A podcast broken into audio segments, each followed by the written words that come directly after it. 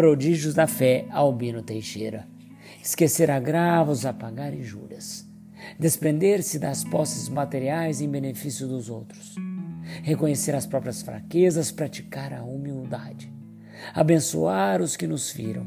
Amar os adversários, orar pelos que nos perseguem e caluniam. Converter dores em bênçãos.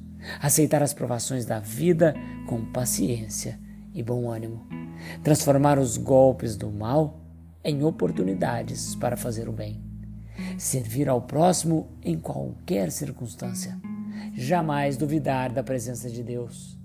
Semelhantes atitudes são prodígios da fé.